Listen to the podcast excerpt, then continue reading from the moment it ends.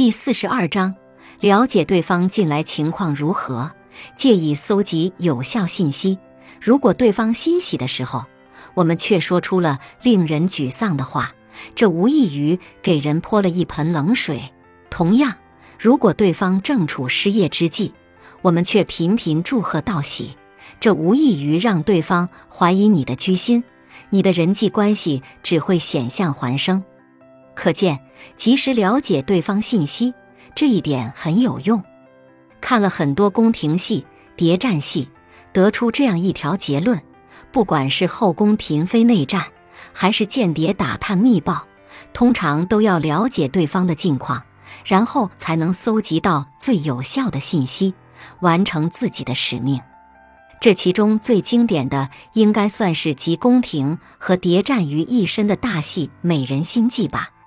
西汉初年，皇太后吕雉掌权期间，为了防备封王在外的刘恒母子，不断派出细作间谍去了解刘恒母子的近况，借以搜集到刘恒母子是否真正臣服的信息。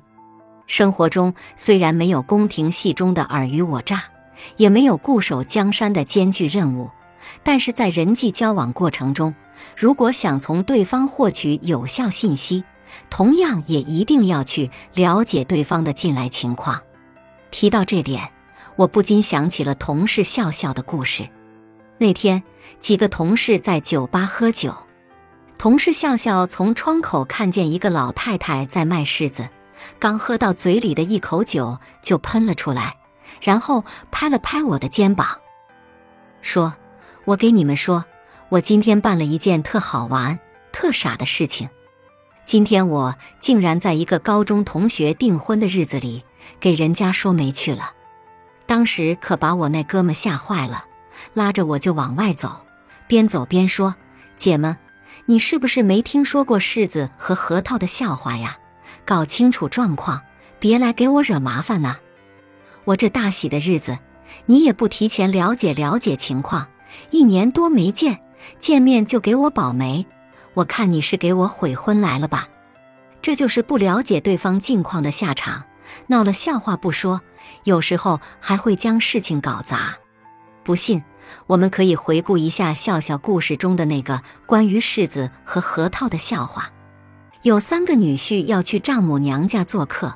大女婿和二女婿在做客前一天打听到丈母娘家明天要吃核桃，于是就提前准备了一把锤子。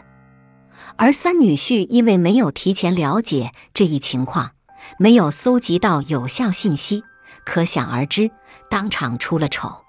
后来丈母娘又邀请三个女婿去做客，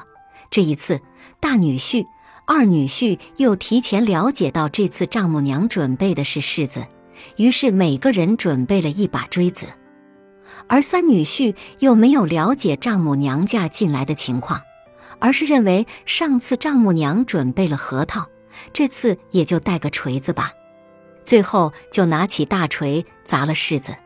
很多人都听过这个笑话，但不知道有多少人能从一笑中体会出深意。我们和人相处，很多时候需要技巧，这其中最大的技巧就是了解对方，然后适时向对方做出回应。